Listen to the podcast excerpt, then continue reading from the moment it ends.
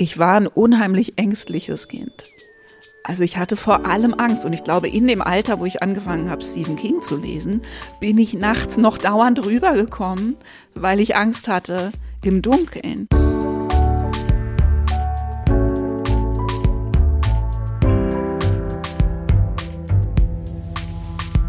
Das Lesen der anderen.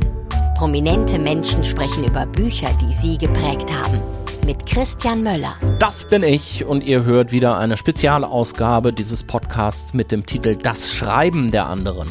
Möglich gemacht wird auch die wie immer von meinen Unterstützerinnen und Unterstützern bei Steady. Einer von denen ist Daniel, ist seit kurzem neu mit dabei. Viele Grüße, vielen Dank für deine Unterstützung. Wie man mich unterstützen kann, dazu erzähle ich später noch ein bisschen mehr. Jetzt erst einmal zu meinem Gast. Judith Holofernes kennen viele Leute immer noch als die von Wir sind Helden, obwohl das mit den Helden ja nun wirklich wirklich schon eine ganze Zeit lang her ist. Dazwischen gab es Judith Holofernes einmal als Solomusikerin und als Autorin außerdem eines Bandes mit Tiergedichten und irgendwann hat sie dann öffentlich ihren Rücktritt erklärt. Seitdem hat sie kein Management und keine Plattenfirma mehr, aber dafür hat sie Unterstützerinnen im Netz bei der Plattform Patreon und für die schreibt sie Texte und unter anderem aus diesen Texten ist jetzt ihr neues Buch geworden. Die Träume anderer Leute heißt es und Judith erzählt darin davon, wie es dazu gekommen ist, dass sie irgendwann einfach nicht mehr konnte und nicht mehr wollte. Das Buch war schon im Entstehen, als wir uns hier für diesen Podcast vor zwei Jahren das erste Mal getroffen haben. Das Lesen der anderen Folge 3. Da ging es um die Bücher, die Judith gelesen hat. Jetzt geht es um das, was sie geschrieben hat und das Gespräch geht gleich los nach einer kurzen Unterbrechung. Werbung. Diagnose Alzheimer. Okay, gehört haben wir davon vermutlich alle schon mal und wir ahnen auch, dass das heftig sein muss für die Erkrankten und für ihre Angehörigen. Aber was bedeutet das wirklich, Alzheimer zu haben? Das kann man jetzt in einem bewegenden Buch erfahren von Lukas Schreiber. Aitutaki Blues, so heißt es. Vielleicht kennt ihr den erfolgreichen Podcast dazu. Lukas Mutter Claudia ist an Alzheimer erkrankt und in ihrem Fall ist das besonders tragisch. Sie ist nämlich Schriftstellerin und Journalistin und sie hat immer mit ihrem Kopf gearbeitet und jetzt verliert sie sich jeden Tag ein bisschen mehr. Was macht man da als Sohn? Lukas Schreiber nimmt seine Mutter mit auf eine Reise. Reise auf die Insel Aitutaki. Die liegt im Südpazifik und sie ist der Sehnsuchtsort seiner Mutter, da wo sie immer schon mal hin wollte. Und bei dieser Reise lernt Lukas seine Mutter nochmal ganz neu kennen. Er zeigt uns, was Alzheimer zerstören kann, warum wir Wünsche nicht verschieben sollten und was vom Leben für immer bleibt. Aitutaki Blues von Lukas Schreiber erscheint als Buch im Goldmann Verlag und kostet 17 Euro. Das verlinke ich euch natürlich auch nochmal in den Show Notes.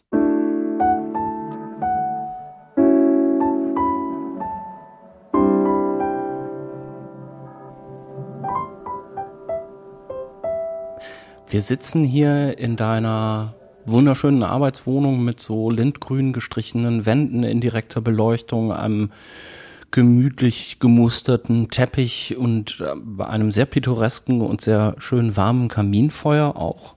Einem und sehr malerischen Hund. Einem sehr malerischen Hund, der gerade die Augen so ein bisschen zu hat, der mich aber eben schon hat denken lassen, eigentlich sollten solche Gespräche immer in Gegenwart so eines Hundes geführt werden. Ich ja. Äh, werde da später mal noch auf dich zurückkommen. Mhm. Ähm, ich habe mich gefragt, hier in dieser Arbeitswohnung, ich würde hier wahrscheinlich gar nicht zum Arbeiten kommen. Ich würde hier dauernd auf dem Sofa versuchen, irgendwie was zu lesen und nach 20 ja. Minuten einschlafen. Also ehrlich gesagt, ja, ich komme kaum von diesem Sofa weg. Ich arbeite auch ehrlich gesagt immer auf dem Sofa, auch wenn es nicht so, weiß nicht, wahnsinnig nachahmenswert ist. Und ich gehe auch sehr viel mit dem Hund in der Hasenheide spazieren und auf dem Friedhof nebenan. Und aber ich bin ja eh große Verfechterin vom ähm, sehr entspannten Arbeiten und habe auch das Gefühl, dass es tatsächlich bei eigentlich jeder Form von kreativer Arbeit ja wahnsinnig gut ist, ähm, ganz oft so unabsichtlich zu arbeiten. Ne? Also, dass ich dann zum Beispiel vormittags irgendwie richtig absichtlich arbeite und über irgendwas wirklich aktiv nachdenke und ähm, weiß ich nicht, zum Beispiel einen ersten Entwurf von einem Text schreibe oder so und den Rest des Tages dann im Prinzip eigentlich mit jenem Text spazieren gehe oder eben auf meinem Sofa rumliege und in den Baum vom Fenster gucke. Und, und dann am Nachmittags habe ich dann oft äh, ja nochmal so eine Phase, wo das dann plötzlich alles so an seinen Platz rutscht. Das ist ja das Magische, was dann passiert.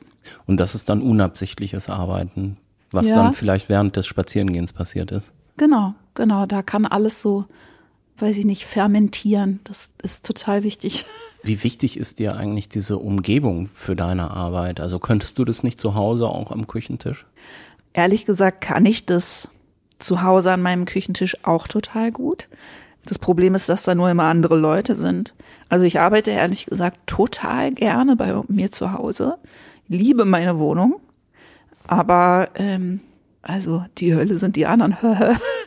ich meine, das ist tatsächlich, also ich merke immer mal wieder, dass ich auch Gesellschaft suche oft, also dass ich zum Beispiel auch zu Hause dann, obwohl ich nicht müsste, mit meinem Laptop im Wohnzimmer sitze und dann aber irgendwie beleidigt bin, dass mich dauernd einer anquatscht.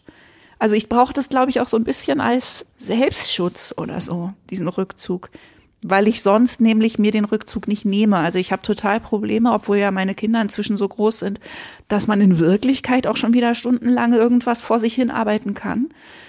Ähm, ich kann mich da schwer abgrenzen und bin sehr leicht auch zu korrumpieren, wenn es darum geht, irgendwie stattdessen irgendwelche YouTube-Videos mit meinen Kindern anzugucken oder so. Aber da könnte man dann sicher auch sagen, das ist jetzt auch Teil der unabsichtlichen Arbeit. Kann man auch behaupten, wobei ich ahne, dass YouTube-Videos nicht ganz so gut funktioniert, um das Gehirn in eben diesen Zustand zu bringen, ähm, wie wenn man eben spaziert oder so. Nur so ein Verdacht. Was ist denn das für ein Zustand? Hm. Also ich habe da auch viel, weiß ich nicht, drüber gelesen, beinahe geforscht sozusagen. Auch in Vorbereitung auf meinen Podcast, ne, wo es ja hauptsächlich irgendwie um kreatives Arbeiten geht und so.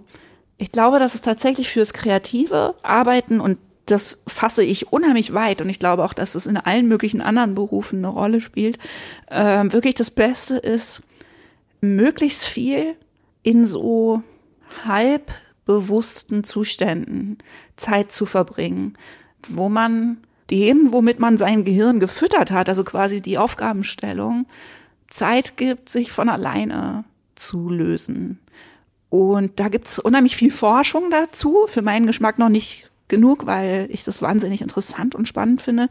Aber es ist eben kein Zus also es ist kein Zufall, dass weiß ich nicht, die Leute immer sagen, sie haben ihre besten Ideen unter der Dusche, weil Dusche zum Beispiel relativ viele Boxen tickt, ne? was so dieses, also rein neurologisch das angeht, in welchen Zuständen das Gehirn gut Sachen weiterverarbeiten kann. Und mhm. das hat ähm, das hat mit dem Taktilen zu tun, mit den Körperkontakten, äh, mit der Geräuschkulisse. Also zum Beispiel kann man das auch simulieren über so White Noise Apps, ne, oder Pink Noise ist auch gut. Also so Rausche-Apps oder meinetwegen auch Regen-Apps oder so, ne. Also es gibt einfach Zustände, in denen das Gehirn gut alleine arbeiten kann. Und da gehört, wie du weißt, als jemand, der viele Podcasts im Laufen gemacht hat, ähm, da gehört eben Laufen auch dazu, ne? weil die Bewegung an sich das einfach begünstigt. Das ist ja immer so ein bisschen ähnlich insofern, als es häufig Tätigkeiten sind, wo nicht viel Varianz ist. Ne? Also wo immer dasselbe passiert, der eine Fuß, der andere Fuß. Beim Duschen ja. ist es eine ganze Zeit lang, dass immer dieses Wasser auf deine Kopfhaut prasselt auf angenehme Art und Weise. Es ist ja fast so ein bisschen wie ASMR. Ja, stimmt. Also es geht auch ein bisschen um eine gewisse Abgelenktheit, die aber das Gehirn nicht zu sehr in Beschlag nimmt für andere Prozesse. Und ich glaube tatsächlich, wenn man so sein Leben so gestalten möchte, dass sowas Platz hat, dann geht es natürlich auch darum, möglichst viele Sachen nicht zu machen. Also ich glaube, man muss unheimlich viele Sachen äh, man muss gar nicht so viel dafür tun, aber man muss unheimlich vieles bleiben lassen. Das sage ich jetzt nicht, weil ich das so gut drauf habe, sondern weil es ein Rat ist, den ich selber immer noch irgendwie bitter nötig habe. Aber natürlich geht es dann hauptsächlich darum, nicht die ganze Zeit sich abzulenken und gegen Langeweile zu schützen und nicht so viel im Internet zu sein. Schluck. Ist aber so.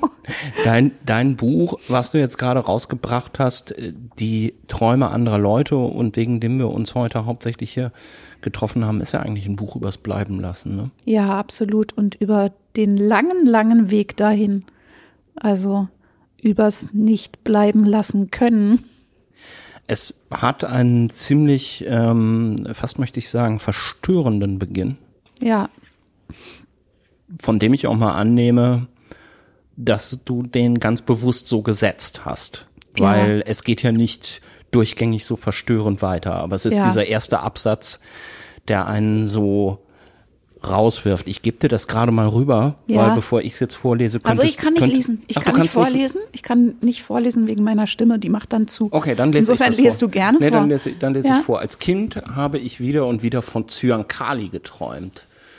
Ich weiß nicht, wie das Gift seinen Weg in mein Kinderzimmer gefunden hatte. Da sind schemenhafte Erinnerungen an Kriegs- und Agentenfilme, in denen Bösewichte silberne Kugeln zerbeißen und sich schäumend und röchelnd dem Zugriff entziehen. Ja, und dann kommt auch noch der verstörendste Satz. Vielleicht hatte ich auch vor, hatte ich auch schon eine vage Vorstellung von dem, was Goebbels mit seinen Kindern im Bunker gemacht hatte. Ja. Junge, Junge, warum musste das Buch mit diesem Absatz beginnen? Also der, der stand tatsächlich nicht immer am Anfang. Der war mal da, wo er in der Chronologie hingehört. Ich meine, es ist natürlich auch ein bisschen eine, also es ist eine literarische Technik, ne, dass man am Anfang gleich mal, ja, also eröffnet, was auf dem Spiel steht und dann die Geschichte erzählt, wie es bis dahin kommen konnte und dann noch ein Stück weiter bis hin zur Auflösung. Ist ein relativ klassisches Schema, ehrlich gesagt, ähm, das mir aber sehr gut gefällt. Also mir hat es gefallen, gleich am Anfang klarzustellen, dass ich da eine Geschichte erzähle, die zu irgendeinem Zeitpunkt sehr, sehr schief geht. Zumindest zwischendurch mal damit man, es erzeugt ja auch eine bestimmte Spannung. Und es ist aber auch ein bisschen der Zeitpunkt 2017, glaube ich, wo ich eben dann nach dieser ganzen Geschichte von Raubbau an mir selbst auch wirklich krank geworden bin. Und irgendwie fand ich das wichtig, das gleich ja so einzuführen, dass das auch irgendwann richtig schief gehen wird. Vielleicht auch ein bisschen den Leuten direkt zu zeigen, ich kann auch anders.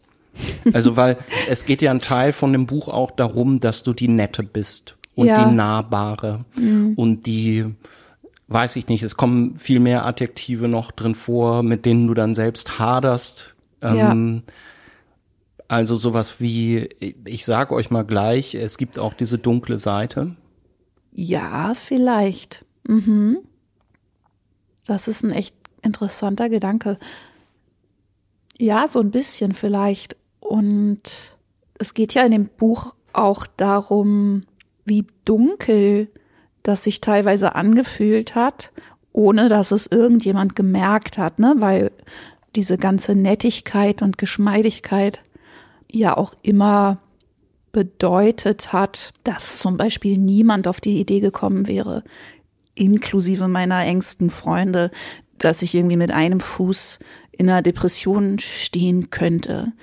Und ich das schon gut fand, das zu Anfang des Buches, ja, das gleich auszuloten, ne, irgendwie, wie weit das gegangen ist.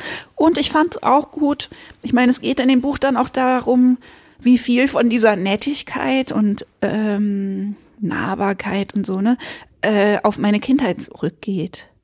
Und was das mit Mustern zu tun hat, ne?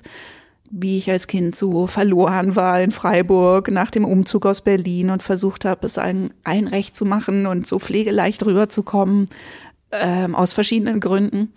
Und irgendwie fand ich es auch schön, gleich mit so einem Rückblick auf meine Kindheit, glaube ich, anzufangen, um diese kleine Judith einzuführen, ne? die der großen nicht das Leben schwer gemacht hat, aber halt noch sehr vorhanden war, ne? Irgendwie noch sehr damit reingespielt hat und das ist eine komische Formulierung oder auf die ich wiederum nicht gut aufgepasst habe dann mhm. als Erwachsene.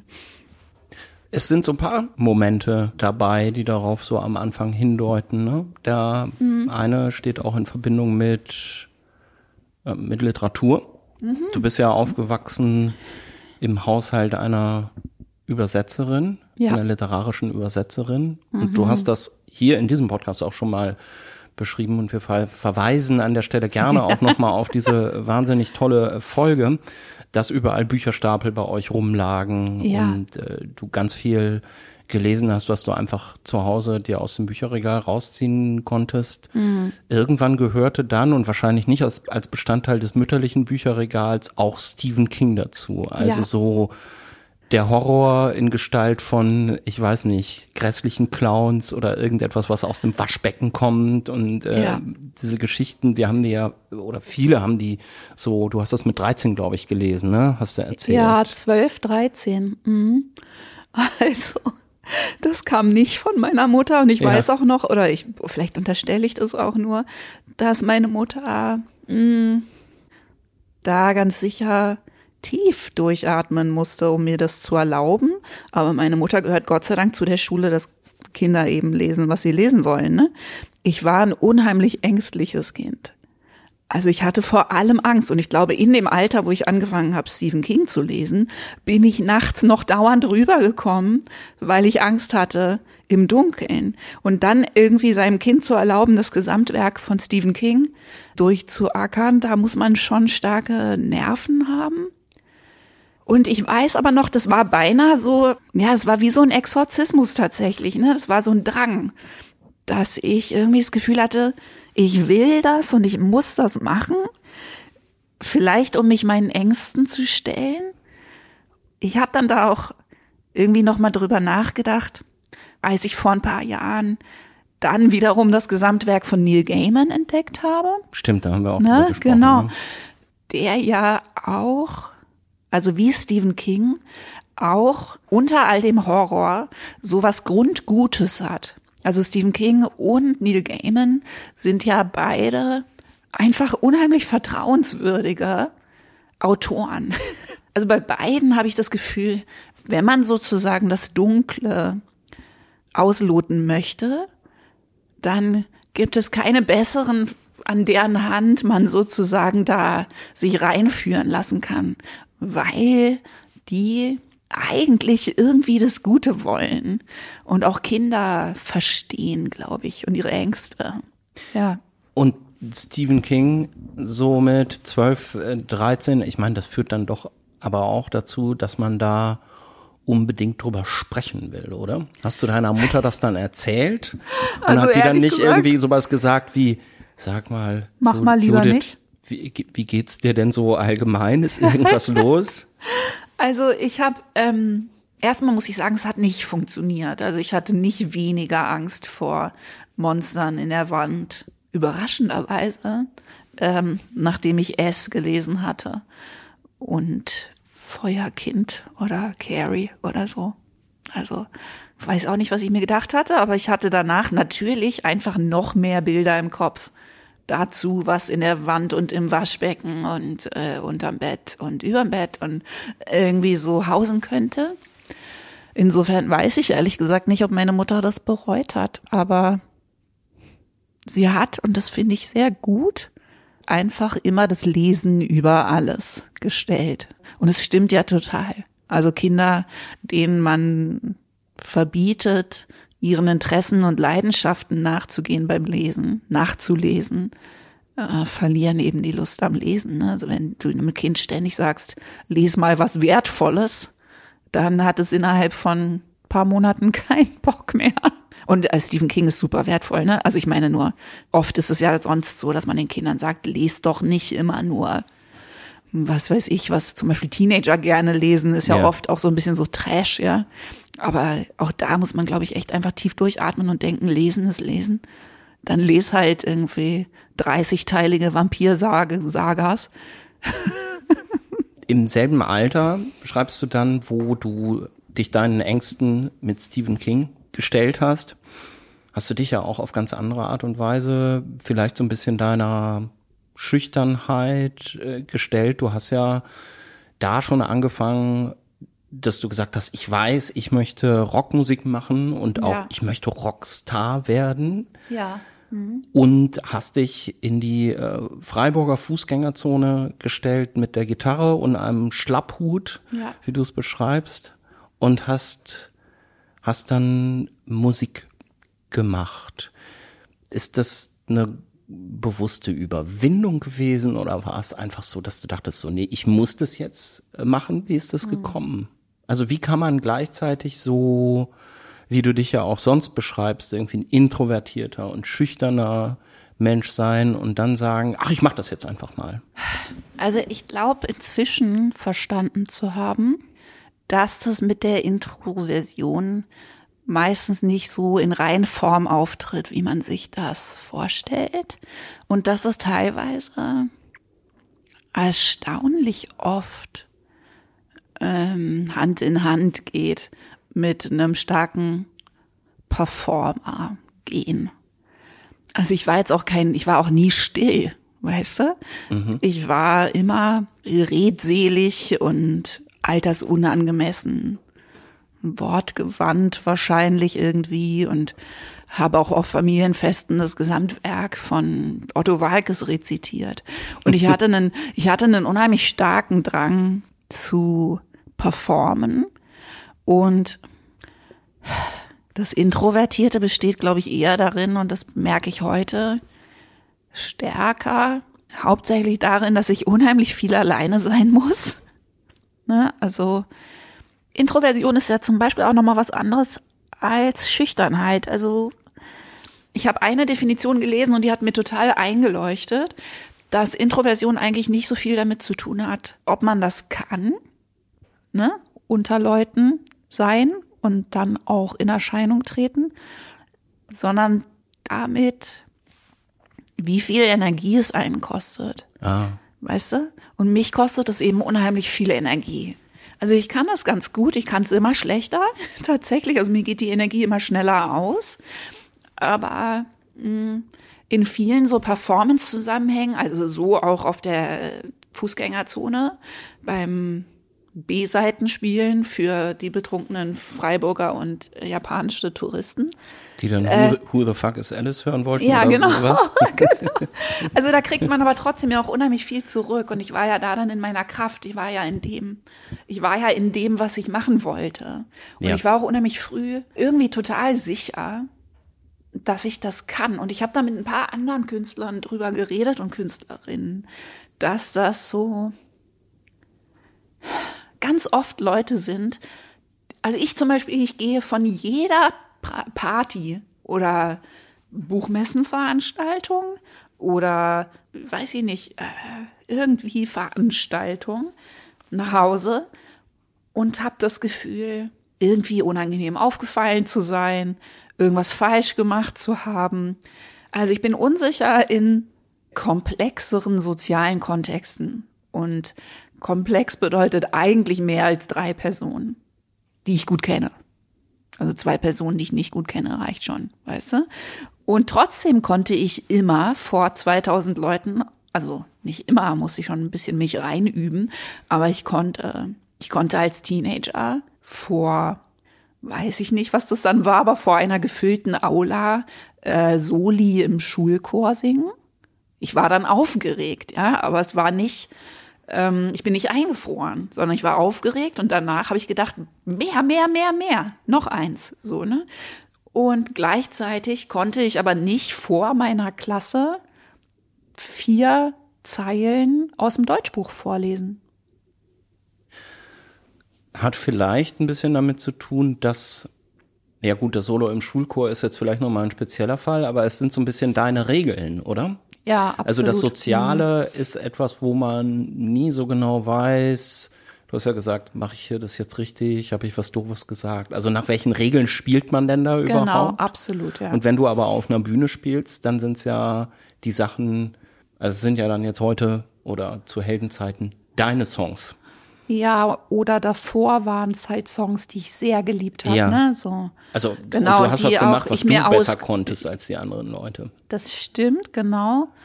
Und also ich muss das irgendwie auch im Salon Holofernes nochmal erforschen mit anderen Performern. Ich finde das total spannend. Aber ich glaube tatsächlich, dass es auch damit zu tun hat, dass man im Performen sozusagen Sachen abkürzt oder also das klingt vielleicht ein bisschen kitschig, ne? Aber es ist sozusagen eine Herz-zu-Herz-Kommunikation. Und es ist fast leichter, keine Missverständnisse entstehen zu lassen auf so einer emotionalen Ebene als in einer normalen Kommunikation oder so. Es ist klar, worum es geht. Es ist, es ist so ein bisschen wie Telepathie oder so. Weißt du, es überträgt sich das Wesentliche. Und das, was an Kommunikation komplex ist und einen überfordern kann, fällt irgendwie weg.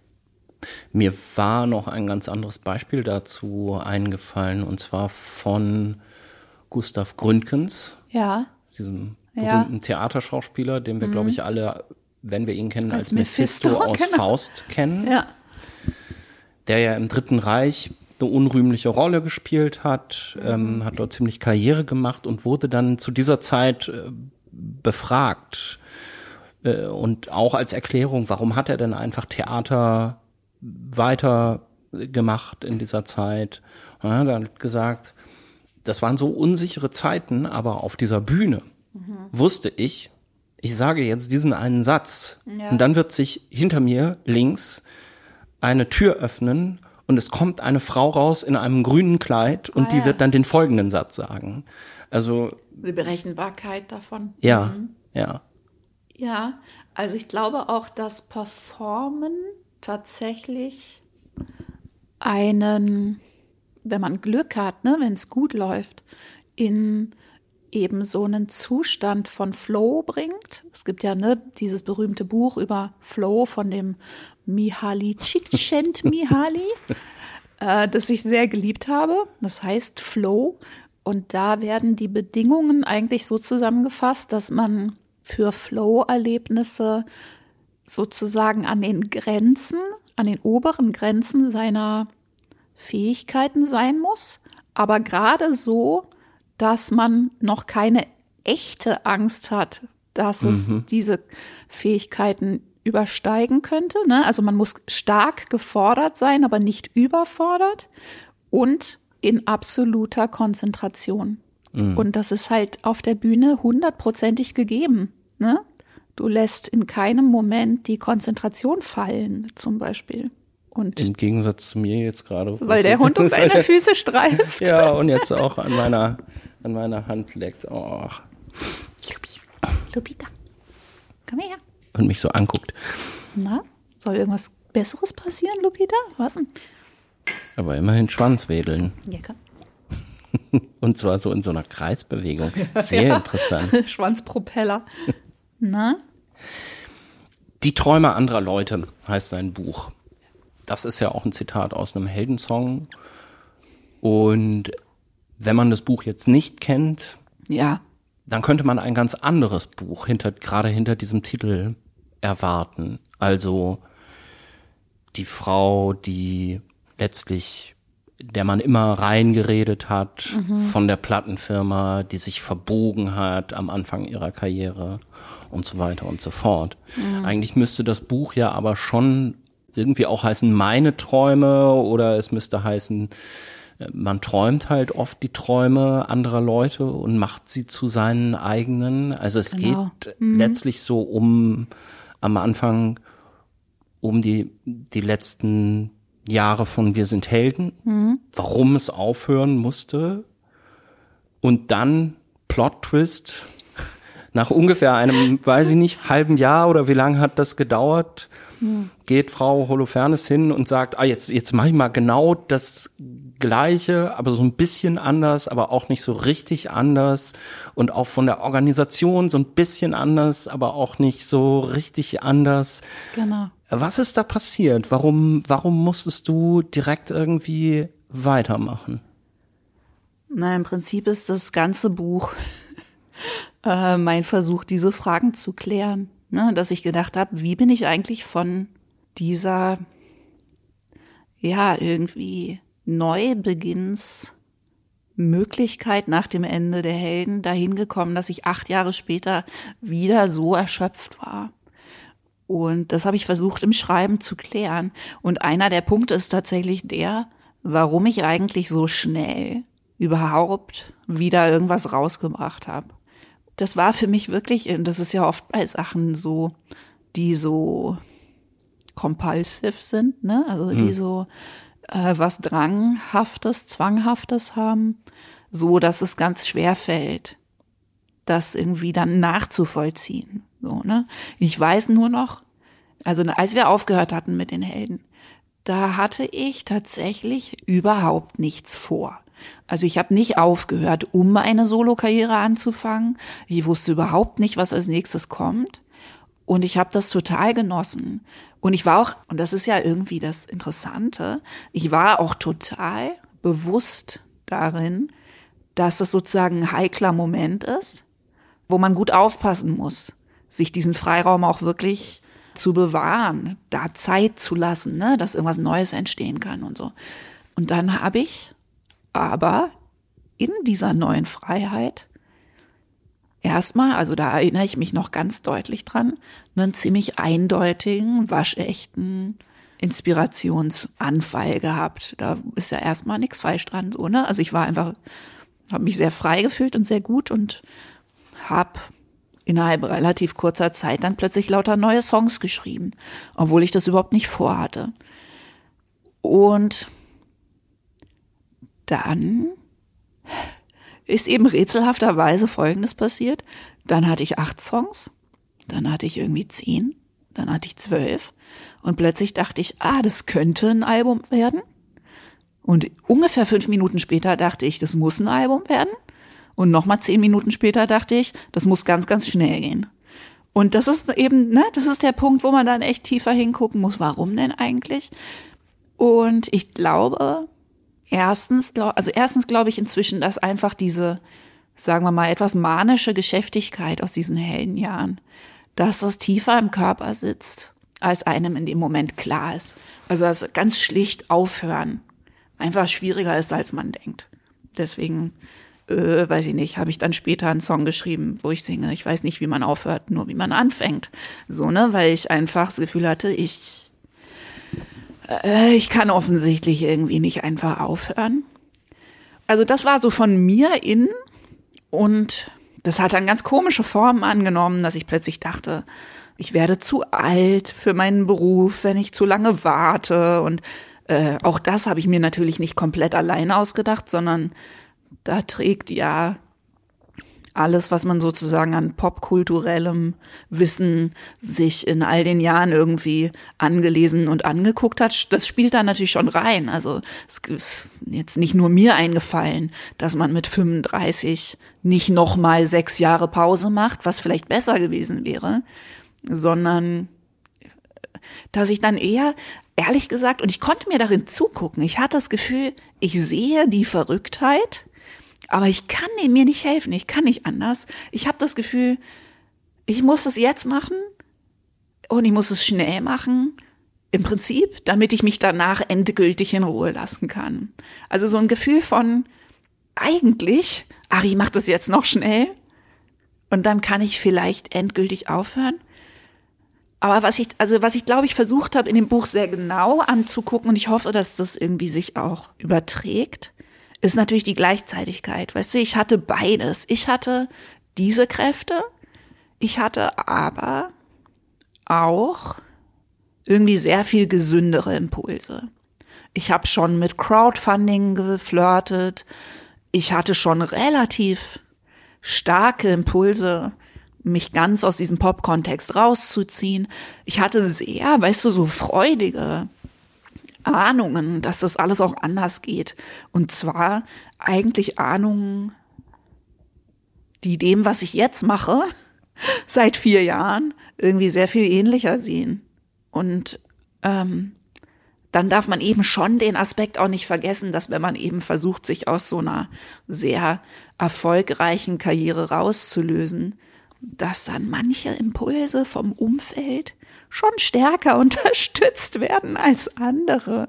Ne? Und um dieses, ich glaube, um dieses äh, Also du meinst im Sinne von, ja, ja, ja, nee, schreib weiter Songs, nimm, geh sofort ja, ins Studio nehm und so. die auf und Ja. äh, hier, guck mal, ich habe uns ein Meeting mit der Sony äh, vereinbart und so. Ne? Also das, ich glaube, um dieses äh, Wechselspiel geht es in dem Buch ganz viel, ne? dass ich sehr unterschiedliche, äh, extrem ambivalente Sachen sozusagen Mhm. mitgebracht habe und dann für die, glaube ich, etwas gesünderen, also deutlich, deutlich gesünderen Impulse, aber deutlich weniger Unterstützung natürlich bekommen habe, weil einfach mein ganzes System ähm, noch so ausgerichtet war, eben das Alte auch am Laufen halten zu wollen. Es geht so als untergründiges Thema, hatte ich das Gefühl, auch sehr stark um etwas, was, glaube ich, auch die meisten Menschen, die jetzt nicht von einer Musik Musikkarriere in etwas anderes überwechseln, so aus ihrem Leben kennen, nämlich es eigentlich, also eigentlich schon eine bestimmte Erkenntnis gehabt zu haben über sich Ja. selbst und der dann aber einfach nicht folgen zu können, weil man Ja. liest das ja zumindest so, dann läuft das alles wieder an, du castest irgendwie dir eine Band zusammen, du arbeitest weiter mit deinem früheren Manager zusammen, ihr trefft euch mit der Sony, die Sony hört keine Single, Überraschung. Gro große Überraschung. Ähm, und und man, man, man sitzt da gleichzeitig so ein bisschen und, und der hält sich beim Lesen fast so ein bisschen die Augen zu, Ja, weil man klar. denkt, oh nein, oh nein, warum, warum, warum macht sie es, warum macht sie es denn, Ja. warum denn nicht wenigstens noch ein halbes Jahr oder so? Genau. Und sie macht es aber nicht. Kennst du diesen, du kennst Studio Braun, ne? Und ich glaube, Ja, die allermeisten Hörer Ja. kennen auch Studio Braun. Da gibt es dieses, diesen wunderschönen Anruf, wo ähm, sie so tun, als wären sie offensichtlich irgendeine so Art von Labor. Und im Hintergrund hört man immer, wie einer sagt, lassen Sie das bitte los. Aua. La lassen Sie das bitte los. Aua. Und ich denke immer wieder, das ist echt ähm, die Geschichte meines Lebens. Also ich dachte, du wolltest jetzt gerade so ein bisschen darauf hinaus, dass man sich bei Studio Braun ja auch immer fragt, warum legen die Leute nicht einfach auf? Ach so, ja, das auch. ja, nee, aber genau, also da war viel irgendwie heiße Herdplatte und äh, Elektrozaun im Spiel und irgendwie eine sehr, sehr langsame Lernkurve bei mir. Hat es auch so ein bisschen damit zu tun, weil ich glaube, das ist ja relativ häufig bei Leuten und du beschreibst ja am Anfang auch, ihr wolltet als Band alles anders machen, ihr wolltet Ja. als Familie mit Band ähm, alles anders machen, du und Pola. Ja. Ich will eine andere Art von Rockstar sein, also schon Rockstar, aber eben doch anders. Ich gehe Ja. Mhm. mit meinen Kindern auf Tour. Liegt so ein bisschen daran, gedacht zu haben, ja, ich kann das aber besser. In diese Fallen laufe ich gar nicht rein. Klammer auf, in die ich Ja. jetzt gerade reinlaufe. In diesem Moment, Klammer zu. Ja, bestimmt. Bestimmt. Es ist für mich immer noch, also auch wo ich das Buch jetzt fertig geschrieben habe, ähm, so, dass das alles weiter arbeitet, weißt du? Und ich auch denke, da kann ich gerade noch mal fünf Jahre Psychotherapie hinten dranhängen, bis ich wirklich mein Verhältnis zu Erfolg und äh, ja, Streben und all dem geklärt habe, weil ähm, definitiv habe ich sehr ähm, widerstrebende Botschaften oder keine Ahnung mitgekriegt von meinen zwei verschiedenen Elternhäusern. Also bin bei meiner Mutter aufgewachsen. Das heißt, da habe ich in relativer Reihenform eine sehr fröhliche Generalverweigerung von jeder Form von, ähm, sagen wir mal, nominellem Erfolg mit in die Wiege gelegt gekriegt, weil meine Mutter, die ne, irgendwie ihre Familie ach so schlau fand und auch ach so hübsch und so. All die Sachen, die man damals in den 60ern und 70ern mit beiden diesen quasi Qualitäten hätte machen sollen, nämlich, weiß ich nicht, entweder reich heiraten oder ähm, viel Geld verdienen, irgendwie beide ausgeschlagen hat, mhm. um sehr glückliche Übersetzerin zu werden, die ganz, ganz wenig Geld verdient. Das äh, ist mir tief verwurzelt, so. Ja. Und auf der anderen Seite habe ich dann von meinem Vater aber irgendwie weiß ich nicht, vielleicht ein uneindeutigeres, anderes Bild von Erfolg. Der ist auch sehr frei, aber ähm, findet Erfolg irgendwie zumindest irgendwie unterhaltsam und lustig und irgendwie auch attraktiv und so. Und das weiß ich, dass ich da eine Spaltung habe, die wahrscheinlich Generationen zurückgeht. Ich finde, es ist unheimlich spannend. Aber jetzt mal bezogen auf meinen Weg und vor allem den Weg nach Wir sind Helden, finde ich, also ich bin inzwischen ehrlich gesagt, nachdem ich das fertig geschrieben habe, dann auch wieder so ein bisschen verständnisvoller mir selber gegenüber, weil mir irgendwie auch nochmal klar geworden ist, dass man ja immer nur aus dem Wissen heraus operieren kann, was man zu dem Zeitpunkt hat. Und ich habe, ehrlich gesagt, ich habe ja in jedem dieser Schritte immer irgendwas umgesetzt. Also ich habe gedacht, wenn ich diese Band aufgebe, wird alles einfacher. Es wurde auch irgendwie einfacher. Aber Überraschung, 80 Prozent von unmöglich sind einfach immer noch sehr, sehr schwierig. So, dann habe ich gedacht, okay, das zweite Soloalbum mache ich nicht mehr mit der Sony, äh, wo ich mich so ein bisschen noch, also hatte hinüberreden lassen, obwohl ich deutliche Instinkte dagegen hatte. Die hatten aber eine Option. Es war jetzt auch nicht aus Dafke, sondern die, da waren die Helden halt unter Vertrag gewesen, so, ne? Und dann hatte ich das wieder gemerkt. Dann habe ich gedacht, ach, vielleicht reicht das, wenn ich jetzt eben doch nicht ganz die radikalsten Flausen umsetze, die ich irgendwie im Kopf habe, sondern das mit meiner eigenen Firma sozusagen mache und äh, Sachen auslagere an so Dienstleister, bla bla bla. Also es war immer in dem Moment auch irgendwie plausibel. Mhm. Das Einzige, was ich nicht gemacht habe, war sozusagen immer diesen ganz radikalen Impuls umzusetzen, mich völlig aus dem ganzen Bezugsfeld rauszubegeben. Und das war ein ganz starker Impuls. Und ich glaube, das ist total äh, spannend. Und das ist auch was, was, glaube ich, für andere Leute, die ganz andere Wege gehen, vielleicht spannend ist. Ich habe im Prinzip immer da gekniffen, wo richtig starker Widerstand kam. Und zwar nicht nur von äh, Management oder, sondern auch von meinem eigenen Mann oder so, der mich sehr gut kannte und der aus ganz liebevollen Impulsen mir selbst gegenüber mir dann auch Sachen ausgeredet hat, so, ne? Aus ganz nachvollziehbaren Gründen. Also im Prinzip habe ich das Gefühl, das, was ich da aufgeschrieben habe, ist die Geschichte von einer, die auszog und dann die Fühler wieder einzog. So. Und ich glaube, das ist was, was einfach unheimlich vielen Leuten passiert. Und ich habe eben meine, doch glaube ich, irgendwie angeborene Radikalität immer wieder meiner genauso angeborenen, ja, Gefallsucht ist so ein hartes Wort, ja, aber irgendwie auch gemocht werden wollen. Gemocht werden wollen, Freundlichkeits, mhm. ähm, äh, pathologischer Freundlichkeit irgendwie Nichts untergeordnet. Ja, genau. Nicht Nein sagen. Können. Ja, genau. Und das, ähm, da wiederum habe ich das Gefühl, das ist eine Geschichte, die ich mit vielen, vielen Leuten teile.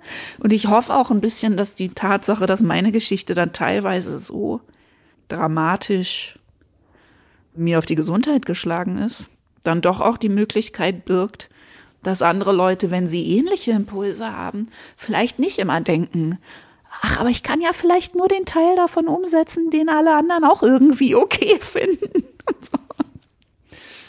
Ich habe heute früh noch auf dem Weg hierher dein letztes Album gehört. Mhm.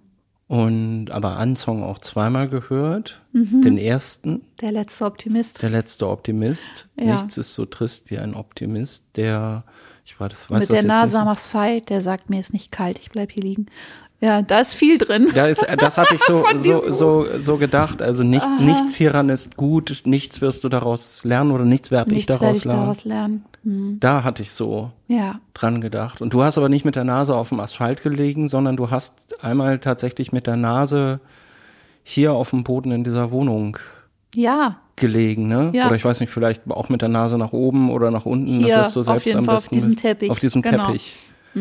Und das ist dann die zweite so ein bisschen, äh, fand ich, verst- verstörende Szene, wenn man so will, nach dem Zyankali am Anfang, Ja. wo du kannst vielleicht selber erzählen, ähm, wie es zu der Situation gekommen ist. Also du warst im Radio hier? Ja. vorher. Ach so, genau. Also darf ich ganz kurz was einschieben, was Bitte, ich an natürlich. der Stelle nämlich total wichtig finde. Und zwar, das Schöne ist ja, dass das Leben immer ja auch irgendwie so viel Gleichzeitigkeiten hat und dass man in einem Buch irgendwie die Möglichkeit hat, auch möglichst viele Gleichzeitigkeiten zu erzählen. Und ich finde das einfach total wichtig zu sagen, dass ich immer noch so glücklich bin, diese ganze Musik aufgenommen zu haben. Ja. Ne, bei allem, was sozusagen daran schwierig war, hatte ich in den letzten, weiß ich nicht, was sind das, zehn Jahre inzwischen, zwölf Jahre, mit die glücklichsten Phasen meines Lebens. Und zwar immer dann, wenn ich kreativ gearbeitet habe. Also diese Alben aufgenommen habe, diese Alben geschrieben habe. Ich bin total froh, dass ich das gemacht habe. So, ne? Es ist jetzt nichts falsch daran, dass ich die Musik nicht loslassen konnte. Also ich weiß nicht, das ist irgendwie wichtig für mich, das zu sagen, weil ich auch ähm, das meiner Muse sagen muss, dass ich sie nicht äh, verantwortlich mache für Burnout und Meningitis und alles, was dann kam, so, ne? Und auch hier in dieser Wohnung, wo wir gerade sitzen, sind ja auch diese Songs teilweise entstanden. Also das Komische ist, ja, man kann dann Songs schreiben wie Der letzte Optimist oder Der Krieg ist vorbei, was auch ganz Ja. viel von diesen Auseinandersetzungen beinhaltet, ne, der letzten Jahre. Und das Absurde ist ja, man kann die dann schreiben und äh, wahnsinnig glücklich damit sein, wie traurig diese Songs sind und sich ins Fäustchen lachen. Also das ist, ne, das hat ja alles gleichzeitig Platz. Ähm, genau, was hattest du gefragt? Sorry. Das dachte ich mir jetzt fast schon. Äh, irgendwas Also die, dieses Album hast du promoted damals Ja. und eure Tour dazu, die nicht so gut lief. Ja, Und dann warst du bei Radio 1 genau.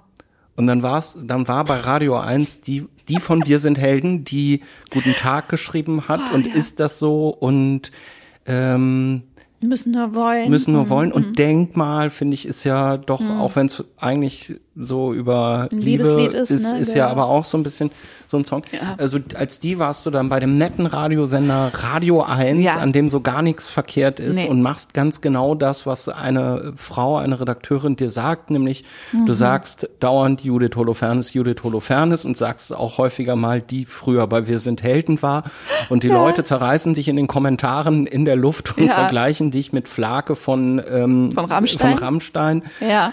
So heißt das Kapitel auch. Ein unschmeichelhafter Vergleich mit Flake von Rammstein. Liebe Grüße an Flake, wenn er das hört.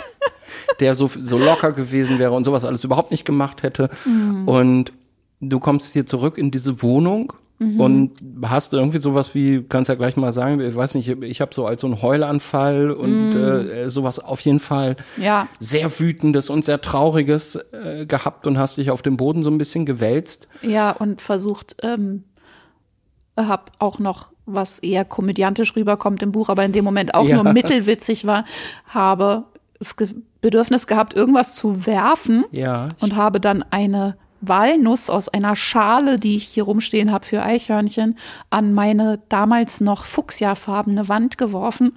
Und die hat dann so Plick gemacht und mit so einem armseligen kleinen Geräusch eine winzig kleine Delle in die Wand geschlagen. Und ich habe in dem Moment gedacht, wie absurd, wie schlecht meine Wut sich überträgt. Guck, Ja, mehr ja, kriege ich, mehr krieg ich nicht zustande Das- ja, das- als das diese ist- kleine Delle. Aber das ist natürlich so ein bisschen auch das, ne? Also selbst, selbst in der Situation bist du noch irgendwie total nett Ja, Klick. zu der, zu der Klick Wand. macht die Holofernes. äh, ja, genau. Das war so ein bisschen einer von mehreren Momente, die ich, glaube ich, versucht habe, auch in dem Buch.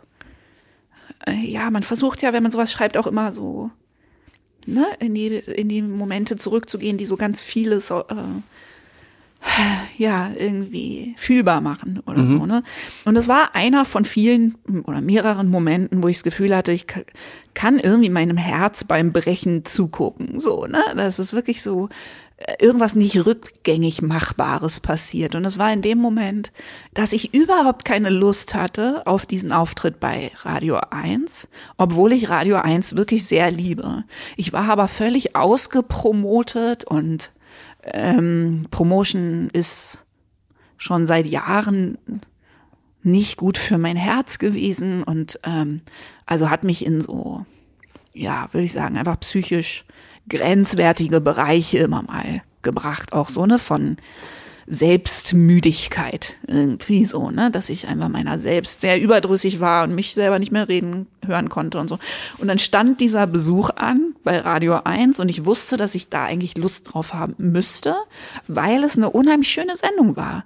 Also mein Traumsendekonzept, einfach Songs vorstellen und irgendwas dazu erzählen.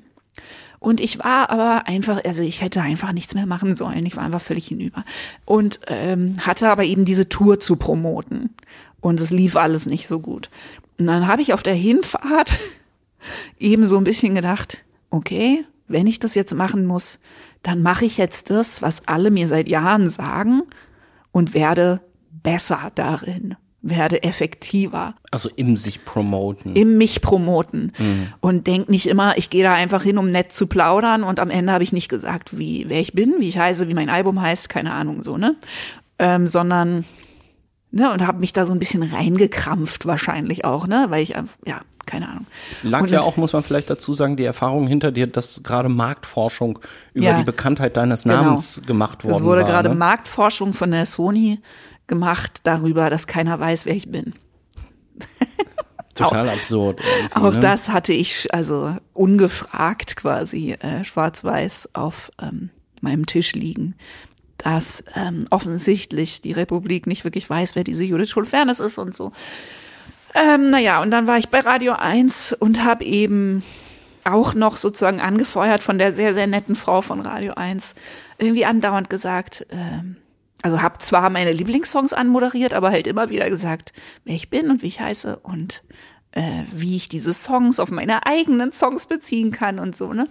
Und mir war das auch schon wahnsinnig unangenehm. Ich habe mich total schlecht gefühlt. Und siehe da, danach in den Kommentaren äh, wurde genau das gespiegelt, verkrampft, angespannt, selbstpromotend, mhm. das schöne Format quasi nicht verstanden, was ja auch total stimmt. Also ich hatte es zwar verstanden, habe es aber dann einfach trotzdem anders gemacht. Na, und dann, äh, da ist irgendwas durchgebrannt in dem Moment. Das war einer der Momente von mehreren Momenten, wo irgendwas durchgebrannt ist und ich dachte, ich kann das nicht mehr machen. Also, ne, ich kann nicht nach vorne, ich kann nicht nach hinten. Ich will das nicht mehr. Ich will das nicht mehr sein. Und in dem Moment dachte ich so, oh komm, jetzt mach doch irgendwas kaputt. Ja, so, und was habe ich gemacht? Eine kleine Nuss geschmissen. Eine kleine Nuss. Hast du denn inzwischen Klick. irgendwie mal was, hast du mal was kaputt gemacht? Oder hast du mal mm. irgendwo ordentlich draufgehauen? Oder irgendwas mit demselben Effekt? Also ich müsste vielleicht immer noch, es gibt ja diese Räume, ne, wo man hingehen kann und Sachen kaputt schlagen. Ja. Das könnte ich vielleicht ganz gut immer noch mal gebrauchen. Äh, was ich gemacht habe, ist, dass ich dann also ich hatte ja dann, da folgt ja dann auch im Buch, glaube ich, eine der etwas, ähm, also es gibt ja auch immer diese Passagen, die etwas leichter sind. Da kommt dann die Zeit direkt im Anschluss, wo ich kreativ wirklich die Sause meines Lebens hatte und eben mit Taitor, äh, mit, Taitor, mit einem Songwriter von den Färöer Inseln wahnsinnig selig Songs geschrieben habe und quasi auch sehr ausgestiegen bin und dann auf den Färöern war und da geschrieben habe und so. Ich habe das erstmal also mit Rückzug beantwortet, was sich dann auch wieder, weiß ich nicht, ein Jahr lang wunderbar bewegt, bewährt hat, aber ich dann eben doch wieder zurück äh, zurückgelotst wurde in Tiergedichte schreiben. Tiergedichte schreiben war ja wunderbar. Das mhm. war ja noch kein Zurücklotsen in ins Musikbusiness. Aber als ich dann das Album, was daraus wieder entstanden ist, das habe ich dann doch wieder irgendwie rausgebracht. Ähm, und auch das wieder war irgendwie, das habe ich dann eben in Eigenregie veröffentlicht und auch das wieder sah einfach dem Alten noch zu ähnlich. Nee, so richtig, auf, also ich meine, ich habe dann irgendwann diesen Rücktritt eben formuliert, ne, wo ich gesagt habe, ich trete zurück vom ehrenwerten Amt des Judith Holofernes-Seins. Und vielleicht bin ich auch einfach nicht geboren zum wirklich physisch Sachen kaputt schlagen, sondern ich muss dann halt erst einen Rücktrittsbrief und dann ein Buch schreiben. Aber ehrlich gesagt, dieses Buch, so, sagen wir mal, wenig krawallig, wie es ist, ist schon für mich äh, hat was von brennenden Brücken, ne? Also hat was von Brücken abfackeln. Also ich glaube, viele Wege, einige Wege, einige Rückwege habe ich mir mit dem Buch doch jetzt sehr erfolgreich äh, verbaut. Auch. Zumindest die Rückwege, die äh, mit Andy Löffler von 1 Live Ja. zu tun haben. Genau. Ähm, Also einige, genau. Also ich glaube, ich habe nicht viele Leute vergrätzt, aber ich habe doch einfach mich sehr gezeigt, sagen wir mal. Ich habe mich sehr Ja. gezeigt in dem, was ich will und nicht will. Ja, du hast dich sehr, sehr ähm, gezeigt und das bringt mich eigentlich so zu dem nächsten großen äh, Thema. Also das eine Thema ist vielleicht, es besser zu wissen und, es trotzdem irgendwie erstmal nicht, nicht wirklich besser zu machen oder, Ja. ähm, oder nicht genau zu wissen, wie es, wie es, wie es gehen könnte. Ja. Und das andere Thema ist natürlich einfach Körper. Ja. Oder? Also was macht alles das äh, mit dem Körper von Judith Holofernes und Mhm. also auch da wieder die Träume anderer Leute, die aber irgendwie so von den Träumen von einem selbst nicht so richtig zu trennen sind, oder? Genau, das ist ja das Wesen. Und ich glaube, deswegen, ehrlich gesagt, habe ich den Titel auch gewählt, ne? weil ich wollte gar nicht damit sagen, eben, was du vorhin meintest, ne? diese, diese eindeutige Gegenüberstellung, die, das ist ja, die Geschichte ist ja alt sozusagen, Ja. ne? die bösen Plattenfirmen, die bösen Medien, das böse Entertainment-Business und so und die armen, zarten Künstler, sondern ich wollte ja genauer hingucken in diese Zwischenbereiche. Warum bin ich so ansprechbar für bestimmte Ansinnen? Warum bin ich so inkonsequent in dem, was ich eigentlich glaube schon zu wissen und so? Und das Gleiche, klar, genau, habe ich in meinen, in Bezug auf meinen Körper auch die ganzen Jahre lang immer erfahren und bin, glaube ich, lange noch nicht durch damit. Also, dass man irgendwie mit seinem eigenen Körper nicht mehr auseinanderhalten kann. Ob das jetzt zum Beispiel Sport ist oder Ernährung oder so, ne? Was davon will ich denn jetzt eigentlich für meinen Körper, für mich, für diesen Körper, der mich irgendwie äh, so duldsam durchs Leben trägt, äh, machen, ändern, damit es mir gut geht? Und was davon passt dann doch wieder sehr gut in dieses Erwartungsschema davon, wie ich auszusehen habe für diesen Beruf, den ich da gewählt habe oder auszusehen habe überhaupt als Frau in der Welt. Und auch damit bin ich, glaube ich, nicht alleine. Das geht mindestens Frauen, leider ja inzwischen auch zunehmend Männern. Ja, sowieso so, oder? Dass man, glaube ich, seit Kindheitstagen eigentlich so bombardiert ist mit Fremdbildern. Also ich kenne, ich glaube, ich kenne kaum jemanden, der noch auseinanderhalten kann, was er von seinem Körper, was sie von ihrem Körper Ja. eigentlich selber so möchte. Und ähm, da zurückzukommen ist ein langer Weg, ne, weil das ist so überlagert von Botschaften, die irgendwie spätestens ab der Pubertät an einen irgendwie rangetragen worden sind. Und natürlich in meinem Beruf, also im Entertainment-Business, im weitesten Sinne, ist es natürlich sozusagen mindestens hundertfach verstärkt, weil es dann auch immer noch öffentlich passiert.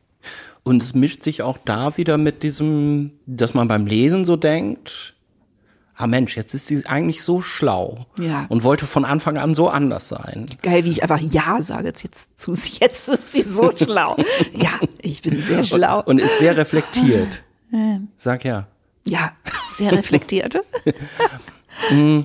Und trotzdem kommen dann da so Sachen wie, dann hatte ich zugenommen und dann musste ich aber vor der Tour wieder mir so und so viel Kilo runterhungern. Ja, und vor ich meine, allem vor, vor äh, den Veröffentlichungen von Alben. Das war immer sozusagen mein Terror, Wegen äh, Nadelöhr, wegen Fotos. Fernsehen. Ja, Fernsehen, äh, Fototermine mit Fotografen, die man nicht kennt und ähm, es ist auch immer noch, also ich habe immer noch, ich habe diesen Muskel oder diese Nervenbahn so überreizt über die Jahre, dass ich wirklich das kaum noch machen kann.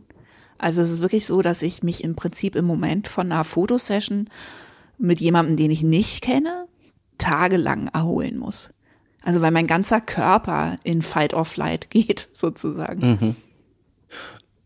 Und man kann das mal so sagen, du sprichst es nicht so direkt aus in dem Buch, aber Ja. letztlich in der Frühphase von Wir sind Helden ging das einher mit einer massiven Essstörung, oder? Ja, mm, also ich weiß nicht, ich glaube, ich würde vielleicht deshalb nicht massiv sagen, weil ich viele Leute kenne, die wirklich massive Essstörungen hatten, die in lebensbedrohliche Bereiche gegangen sind. Und ich glaube, ich insofern noch das Glück hatte, dass meine Mutter selbst mit Anfang 20 ähm, eine Magersucht durch hatte und die Zeichen über die Entfernung von Freiburg nach Berlin irgendwie so früh gelesen hat, dass sie sehr effektiv interveniert hat.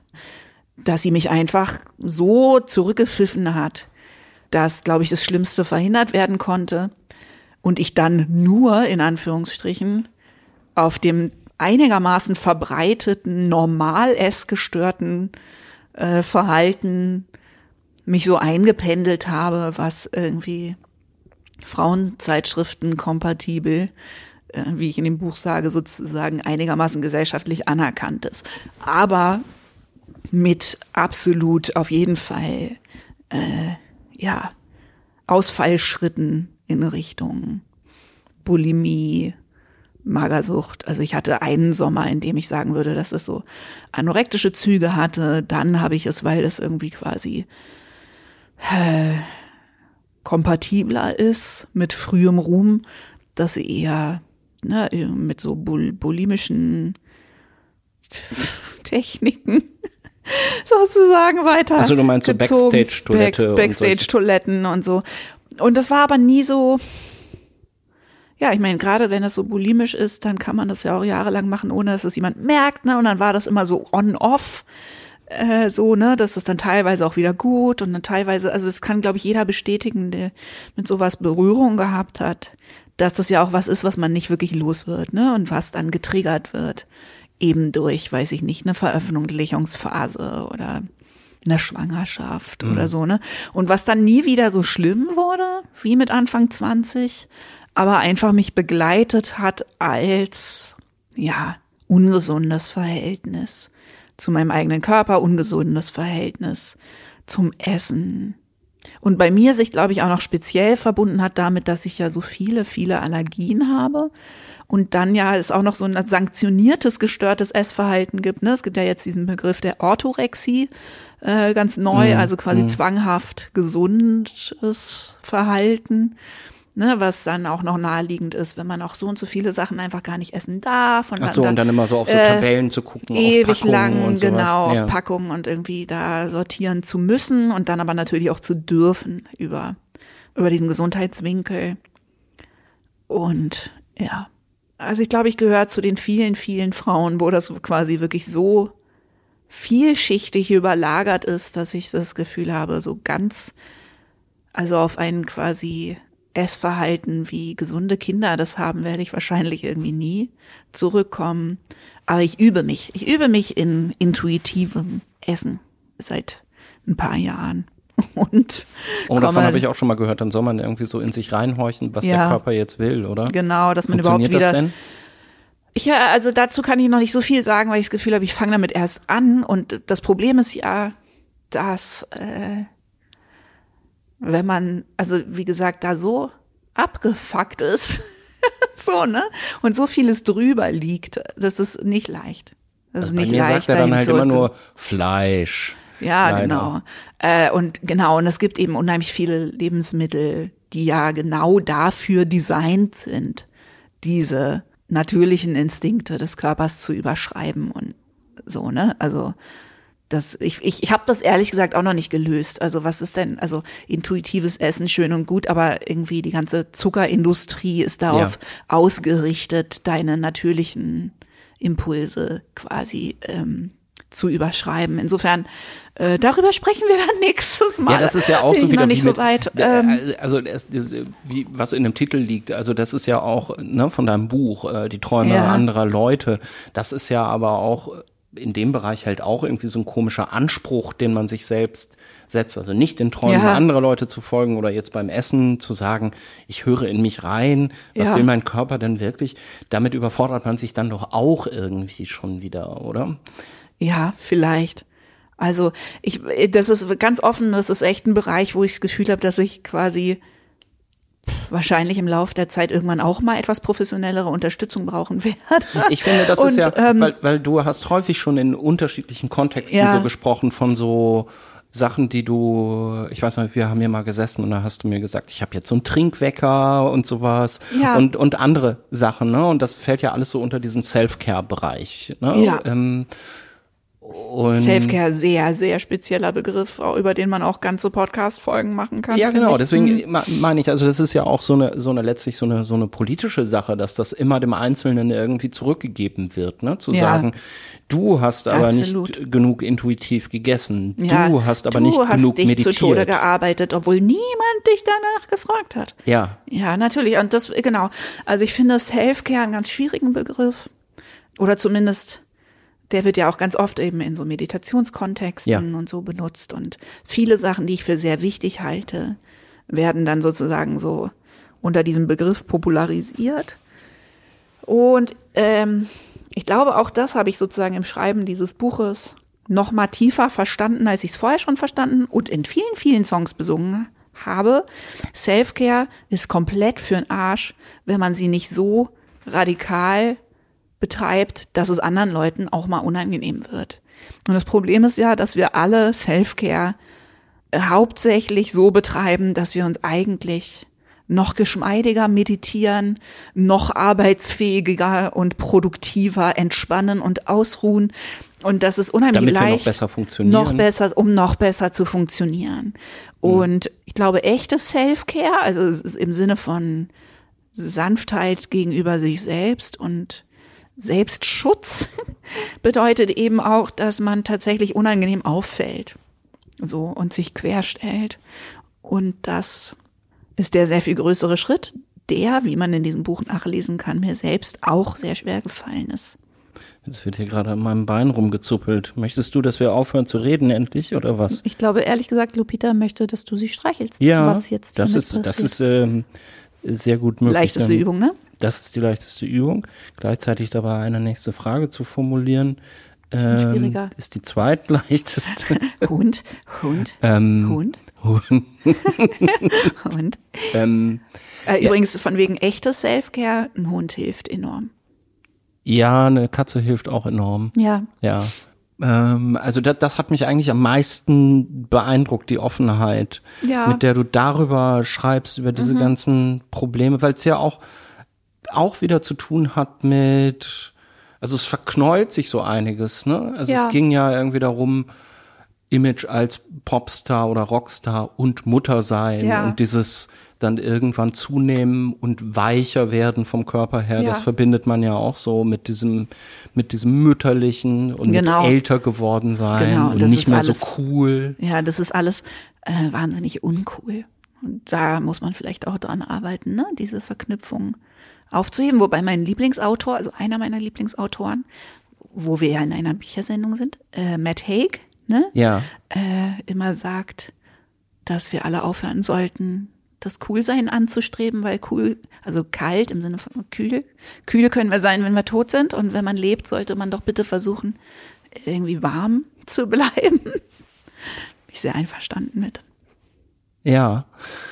Jetzt hast du dieses, äh, dieses Buch geschrieben und zwar ja nicht einfach im stillen Kämmerlein, auch wenn du es hier größtenteils gemacht hast, Ja. sondern immer unter Beobachtung eines kleinen, vertrauenswürdigen Publikums, so kann man Ja. das sagen. Ne? Du lässt dich äh, unterstützen von Mäzeninnen und Mäzenen über die Plattform Patreon Ja, genau.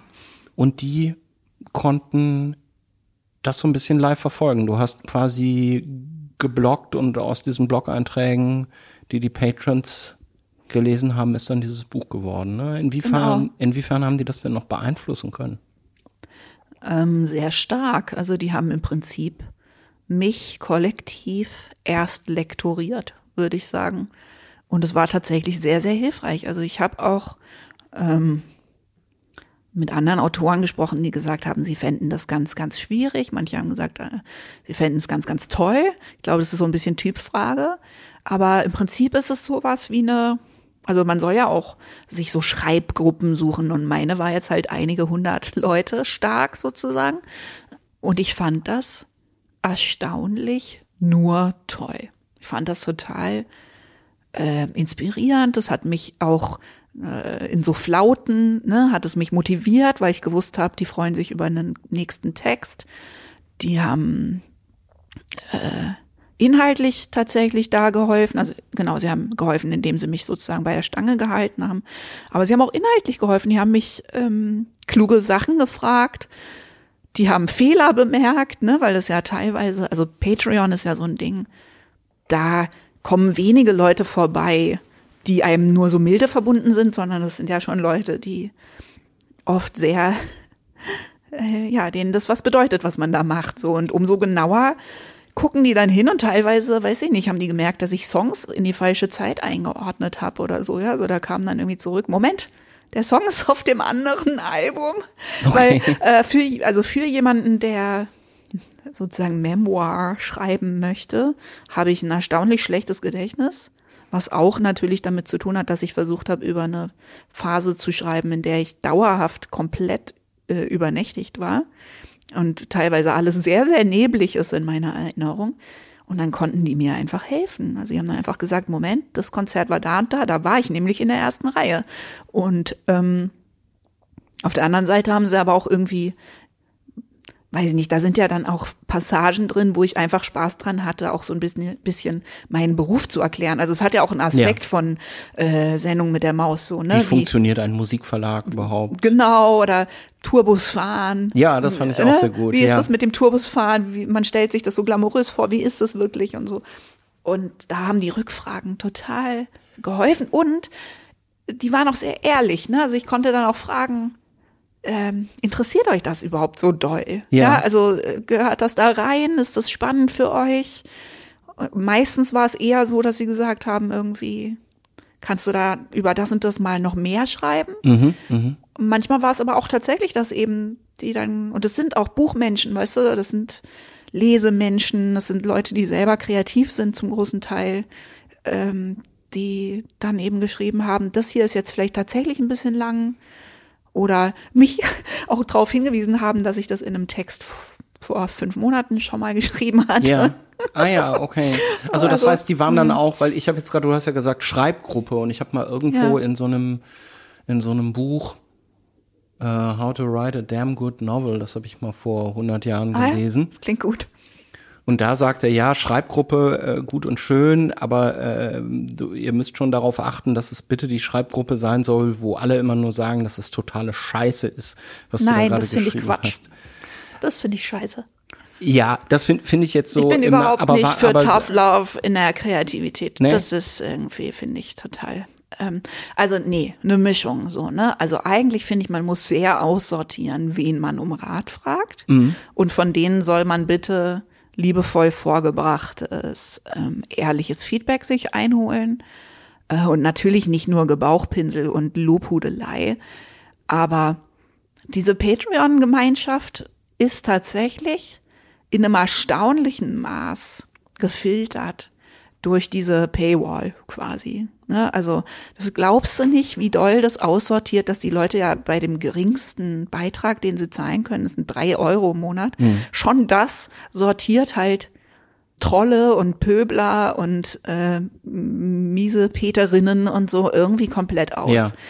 Und eine bestimmte, ein bestimmtes Maß an irgendwie Zugewandtheit und das Ernstmeinen und mit Absicht da sein, so, sorgt irgendwie für einen erstaunlich konstruktiven, netten Umgangston. Und dann ist es ja auch noch so, dass sich nicht alle beteiligen, so, ne? Das ist ja, also, das sind ein paar hundert Leute und von denen aktiv beteiligen tun sich vielleicht fünf Prozent. So, ne? Das sind nicht immer die gleichen fünf Prozent. Das rotiert so ein bisschen, je nachdem, wer sich da gerade irgendwie berufen fühlt. Aber das ist wirklich einfach total nett. An der Stelle ganz kurz der Eigenwerbeeinschub. Ich mache das ja nicht bei Patreon, sondern bei Steady. Steady auch genauso gut. Wunderbar. Super, Steady, oder? Ja, Steady ist genauso gut. Ähm, Das lesen der anderen.de slash unterstützen könntet ihr äh, draufgehen und euch mal umschauen, wenn ihr diesen Podcast hier gerne mit einem monatlichen oder mit einem Jahresbeitrag unterstützen möchtet. Und es geht, glaube ich, auch bei mir mit drei Euro im Monat ungefähr los und dann gibt's noch Pakete, die sind ein bisschen, gehen ein bisschen höher. Das lesen der anderen.de slash unterstützen.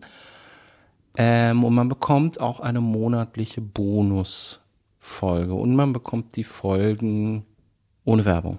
ja, So. endorsed by Judith Holofernes. Also ich finde, ich finde das tatsächlich auch wichtig, das immer mal wieder dazu zu sagen, weil ich jetzt natürlich viel über Patreon gesprochen habe, ne, im Kontext mit dem Buch und so.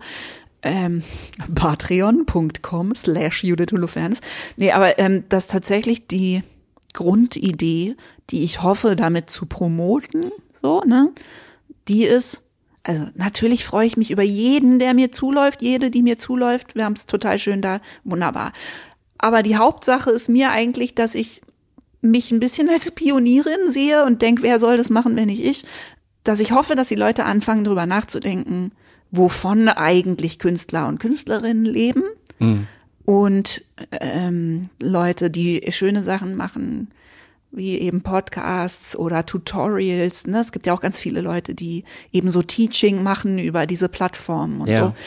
so. Und ich, also meine Traumvorstellung ist eigentlich, dass wir irgendwann dahin kommen, dass Leute, die einfach Kultur- und Kunstfans sind an sich, irgendwann sich unterhalten oder Teenager sich auf dem Schulhof unterhalten, wen unterstützt du eigentlich?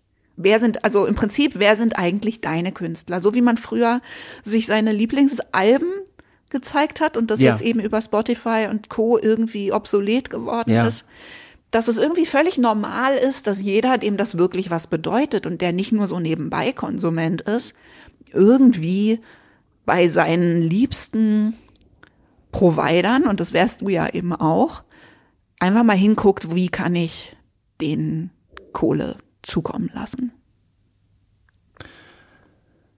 Ja, ich überlege jetzt ja gerade in deinem Fall. Ja, bitte. Mm, Könnte man natürlich auch irgendwann an einen Punkt kommen, wo das eine neue Art von Abhängigkeit bedeutet, die du gerade nicht gewollt hast, oder? Ja, ich habe, ich denke da tatsächlich gerade drüber nach, weil ich das so oft gefragt werde. Neulich hat mich jemand gefragt, wenn ich das eine KI machen lassen könnte mit Patreon, äh, ob ich es machen würde. Also eine, die das quasi verblüffend exakt so macht, wie Ach ich so, das die dann immer würde so Beiträge für die die quasi meine Leute Patrons für schreibt. mich be be be bespaßen würde. Ja. Und die Frage war mir so absurd, weil ich sofort gedacht habe, hä, spinnst du? Ich mache das doch für mich, so ne? Und ich meine, ich mache das ja, weil ich immer schon Community und auch irgendwie Kommunion gesucht habe. Also Verbundenheit, ja, gesucht habe in dem, was ich mache. Und äh, im Prinzip mich jetzt einfach nur ausrichten kann auf das, was mir irgendwie an dieser Fanbeziehung oder so das Wichtigste war. Und zwar nicht Masse, sondern Qualität. Also Qualität der Interaktion. So. Und weil ich Überraschungen da auch total viel rausziehe, zum Beispiel dieses Buch. Und jetzt übrigens irgendwie in den nächsten Wochen anfangen will, das nächste zu schreiben. Auch wieder auf Patreon, weil mir das einfach total Spaß macht. Und neulich hatte ich mal den Gedanken, wo ich dachte, wenn ich jetzt irgendwann dahin kommen würde, dass ich denke, so, jetzt habe ich aber wirklich genug Geld verdient für mein ganzes Leben, so. Und habe keine Geldsorgen mehr. Und das ist jetzt aber echt nur so ins Blaue rein formuliert, weil ich gar nicht weiß, ob das dann wieder die Idee vielleicht von diesen, also ob das so nützlich wäre, das so zu machen. Aber eine Idee, die ich hatte, war, das einfach so weiterzumachen und einfach das ganze Geld zu spenden, was ich da einnehme, sozusagen, ne? Also ein Patreon zu machen, was im Prinzip einfach nur eine Sammelstelle ist und die Kohle dann weiterverteilt. Aber eigentlich finde ich es wichtig, also im Moment noch finde ich das Wichtigste daran, irgendwie eine Bewusstheit dafür zu schaffen, dass Kunst Geld wert ist. Und in meinem Fall ist es ja so, dass ich sage, irgendwie das Geld, was ich mit Patreon verdiene, geht komplett in die Kunst, die ich jetzt mache. Natürlich habe ich Heldentantiemen, die sind oder Helden GEMA und so, ne, aber und auch von meinen Solo-Sachen und so. Das ist aber sehr abhängig. Das ist jetzt auch nicht so, dass es einfach immer weiterläuft, sondern dafür muss ich auch immer sichtbar sein und dafür möchte auch dauernd jemand, dass ich irgendwas mache und äh, da will auch dauernd jemand irgendwie eine Heldenreunion, nur um quasi diesen Katalog im, im Laufen zu halten. Und genau das alles möchte ich ja nicht mehr. Ja. Aber klar, ich habe einen Sockel. Das finde ich total wichtig zu sagen. Natürlich, ja, ich gehöre jetzt nicht zu den allerbedürftigsten Künstlern. Aber diese Unterstützungs, ich finde auch Unterstützung eigentlich das falsche Wort. Ne? Also das ist, ähm, also Unterstützung ist auch ein schönes Wort, so, ne? Aber im Prinzip wollen wir neue Wege finden, wie Künstler Geld verdienen können, die direkter funktionieren, die irgendwie Mittelsleute ausschalten, die irgendwie eine direktere Art der Kommunikation und auch des äh, Geldflusses äh, möglich machen. Ich finde es auch total wichtig, dass mich da nur Leute unterstützen oder abonnieren, die das richtig finden, dass ich immer noch Geld verdiene, weil warum nicht?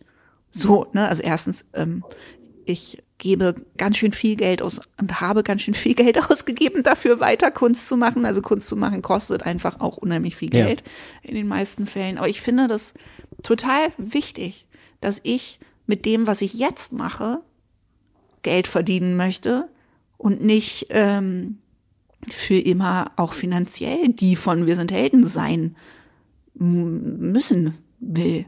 Weißt du, ich meine? Und irgendwann nicht mehr die Reunion-Tour ablehnen kann. Nicht mehr die Reunion-Tour ablehnen zu können. Also wenn ich, wenn jemals irgendwas mit dieser Band passiert, dann möchte ich, dass die Leute wissen, dass das passiert, weil ich das möchte. Also zum Beispiel im Moment denken wir über Neuauflagen von Vinyl nach, wo die Leute einfach dann davon ausgehen können, dass ich das möchte, weil ich es traurig finde, dass Vinyl alle ist. Ja, ich möchte mir diese Freiheit bewahren und ich möchte mit dem, was ich jetzt mache, das Gefühl haben, auf anständige Art und Weise sozusagen weiterhin als Künstlerin mein Geld zu verdienen. Aufgrund einer bisherigen Erfahrung, die du beschrieben hast in diesem Buch, welchen Fehler konntest du ähm, nicht machen jetzt bei deinem Schritt in die Buchbranche hinein? Mhm. Weil diese Branche ist ja so ein bisschen weniger glamourös auf der einen Seite, so ein bisschen weniger nervig vielleicht auch manchmal Total, so vom Personal, ja. was ich so wahrnehme. Ja. Aber es ist auch äh, ein Wirtschaftszweig. Es geht auch um Gesicht zeigen, um Bekanntheit, um Promotion. Ja. Also, das lote ich gerade so aus. Und ehrlich gesagt, ich bin jetzt schon wieder total durch. Also mit, ähm, ich mache jetzt immer noch total gerne sowas, wie wir jetzt hier machen, was so speziell ist, ne, wo man dann auch über Sachen redet, die ähm, irgendwie über Buchpromotion deutlich hinausgehen. Das ist, finde ich, irgendwie was anderes. Das strapaziert mich jetzt nicht so. Aber ich merke das, also ich kann, ich muss ziemlich genau jetzt aufhören, über dieses Buch zu sprechen, im Sinne von dieses Buch promoten und hoffe irgendwie, dass ähm, andere Leute sich dieses Buch unter den Arm klemmen und für mich sozusagen damit losrennen. Also ich hoffe auf Mundpropaganda. Und ähm, mein erklärtes Ziel, mein Traum für dieses Buch war von Anfang an, dass ich irgendwie möchte, dass es so ein Buch wird, wie es auch andere Bücher für mich sind, wo in zehn Jahren noch jemand sagt zu seiner Freundin, die irgendwie in einer ähnlichen Situation ist oder irgendwelche Sorgen hat, die in dem Buch quasi versorgt werden, sagt, hast du das Buch von der Holofernes gelesen? Ist genau das Richtige für dich. So, weißt du, das hoffe ich, dass das was wird, was sich hält als ein Buch, das sich äh, ähm, nützlich machen kann, so und sich irgendwie hält und in Umlauf bleibt. Also ich, ich fand es, äh, ich fand es deutlich weniger anstrengend, ein Buch zu vermarkten, als ich das früher bei Alben fand. Es ist ausgeruhter, die Leute sind entspannter, äh, die sind mit viel weniger glücklich, so, ne? Also die finden das immer total den Wahnsinn, was ich jetzt schon für Interviews gemacht habe. Und das ist ein Bruchteil von dem, was ich früher für Alben gemacht habe. Mhm. Aber trotzdem, auf der anderen Seite bin ich ähm, strapazierter und müder, eingestiegen, so. Ich kann das einfach nicht mehr so, ich kann das nicht mehr. Im Prinzip. Ich kann das nicht mehr so viel machen, wie ich es früher gemacht habe. Und hoffe irgendwie auch ein bisschen auf einen Selbstläufer. Was bist denn du jetzt eigentlich? Also du bist Judith Holofernes und du bist nicht mehr Ja. Judith Holofernes in Anführungszeichen und du bist auch nicht mehr die von Wir sind Helden. Ja. Ähm, Na, irgendwie ja auch das, oder? Irgendwie ja, auch vielleicht das. auch das, aber im Moment mit Singen ist ja nicht so viel wegen, Genau, wegen, wegen Stimme. Stimme. Mhm. Würdest du denn jetzt sagen, du bist Autorin oder wie würdest du dich selbst sehen? Naja, ich meine, das Schöne an all dem, äh, Hakengeschlage und Patreon und diesem Buch, was jetzt raus ist und so, ist, dass ich irgendwie das Gefühl habe, ich habe vielleicht für immer klargestellt, dass ich überhaupt nichts sein muss. Also, dass das bei mir irgendwie was ist, womit man rechnen muss, dass ich als nächstes was ganz anderes mache. So, ne, dass ich eben relativ lautstark doch jetzt, glaube ich, mitgeteilt habe, dass ich aufgehört habe, in einer stringenten Karriere zu denken und nicht mehr gewillt bin, sozusagen, mich irgendetwas zu verschreiben, was einer stringenten Karriere auch nur ähnlich sieht. Und das fühlt sich sehr gut an. Auf der anderen Seite bin ich ein Büchermensch und ein Lesemensch, seit ich irgendwie lesen kann. Und freue mich sehr, dass ich jetzt zumindest auch Autorin bin. Also ich finde das sehr schön. Aber es kann auch sein, dass mir als nächstes, also jetzt gerade weiß ich, dass ich anfangen will, das nächste Buch zu schreiben, erstmal für meine Patrons. Und gleichzeitig denke ich, wenn aber meine Stimme sich erholt, dann will ich auch wieder singen. Das aber definitiv erstmal nicht besonders öffentlich, sondern halt höchstens so halb öffentlich auf Patreon, weil ich das einfach als Schutzraum noch zumindest irgendwie sehr wertschätze. Aber das ist schön. Also das hat tatsächlich funktioniert sozusagen. Ich habe das Gefühl, das erwartet keiner mehr von mir. Vielen Dank, Judith, für deine Zeit. Vielen, vielen Dank für die schönen Fragen.